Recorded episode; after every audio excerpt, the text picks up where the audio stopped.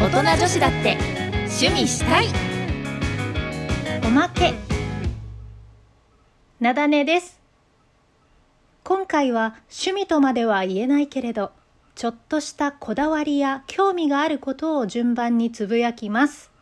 今週は私なだね一人でございます。わあの毎回もし聞いてくださっている方がいらっしゃったら冒頭のノイさんの挨拶がないこととかこの音質に違和感を感じてくださっているのではないかと思います。なぜ今一人で撮っているのかと言いますとですねいつもは月に1回ノイさんと収録日を決めて月4回分をまとめて一緒に撮っているんですけども前回のお絵かきの回がすっごい盛り上がりましてでその結果ちょっと収録時間が押してしまっておまけ会を取る時間がなかったので初おのおの撮ろうということになりました。でもねあの盛り上がった割には前回の結構短いやんと思われるかと思うんですけどもその理由はねまた来月かなにお話しします。是非聞いてみてください。でなぜ今こんなに音質がねいつもと違ってちょっと悪いのかと言いますといつもは収録の時私はスタジオに機材を持ち込んで収録をしてるんですけども今家にいましてまあ、単純にね機材を出すのがちょっと面倒くさかったということで iPhone 直撮りでお送りしております。でもあのケミオさんとかねケミオさんの番組とかも iPhone 直撮りっておっしゃってたりとかもともと私のポッドキャストのイメージはラフな録音スタイルのイメージだったのでちょっといつもとはまた違ってワクワクしております さて前置きが長くなりましたがここからが本題ですえっとこだわりについてなんですけども私はですねとにかく片付けが好きというか、まあ、物がたくさんあると落ち着かないタイプなんですよね。で話のネタになるしっていうのもあって整理収納アドバイザーっていう資格も持っています。あのご存知ない方はね是非調べてみていただきたいんですけども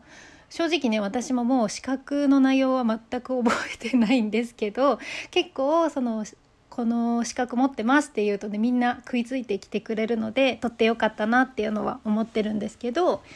とにかくね物を増やさないっていうのはその資格を取る前から徹底していてで、うん、基準としては頑張らないと入らないはもう入ってないから減らすみたいな感じです。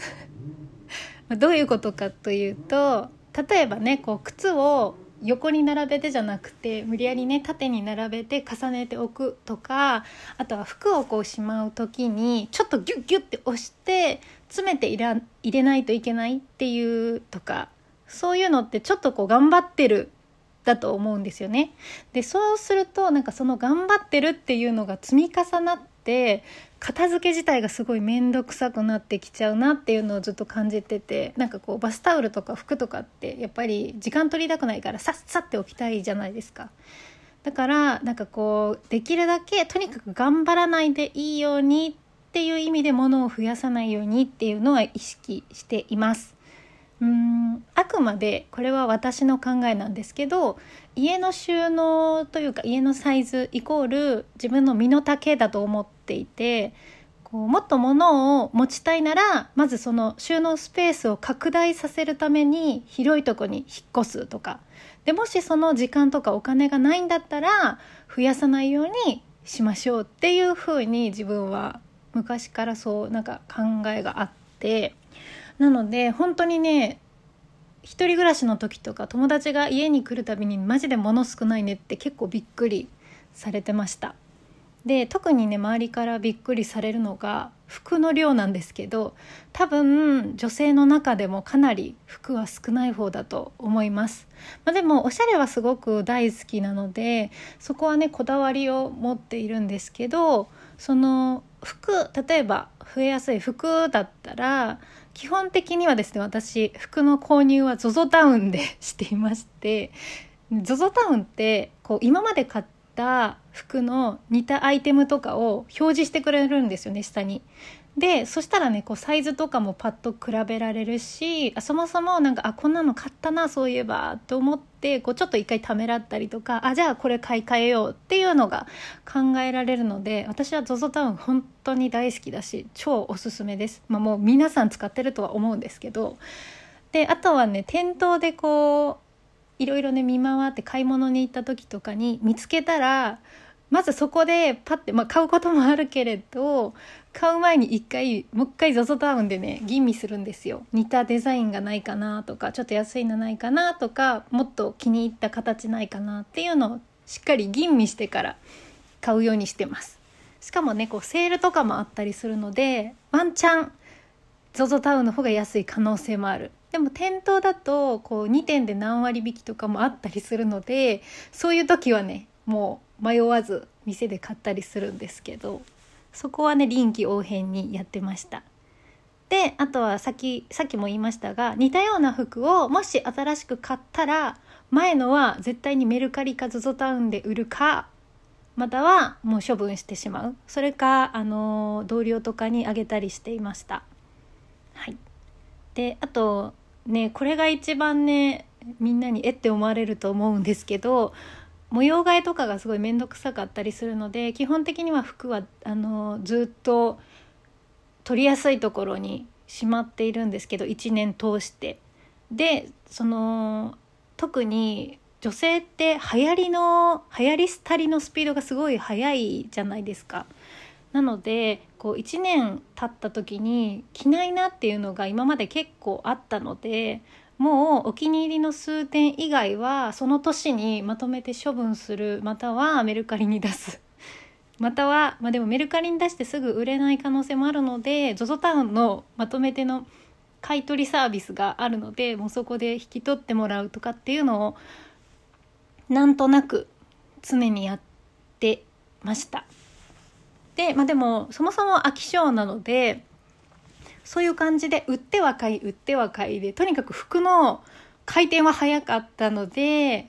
その辺りはそのいい意味で物を増やさずおしゃれを楽しめていたなっていうのを思います。でもねたくさん持ってる人は持ってる人でやっぱりいろいろコーディネート組み替えたりとかが上手な方はねすごいいいなと思うんですけど私はそういうのがどうしても苦手でもう一着のワンピースとかが大好きなのでそういう意味ではもう減らしちゃおうかなっていう考えでやってました。で今私はですね一人暮らしをやめて実家に帰ってきているんですけど母がねすごく物を大切にするタイプで割とこうわっと今物が溢れているのでちょっとずつ実はねバレないように整理してます。さすがに捨てたりとかはあんまりないんですけどでもねちょっとずつ片付けていっています。最近はねご飯担当なので冷蔵庫のまあこれは捨てちゃったけど冷蔵庫の賞味期限が切れてるやつはもう全部処分してで整えてサイズ測って100均で収納のカゴとかを買って整理をしました。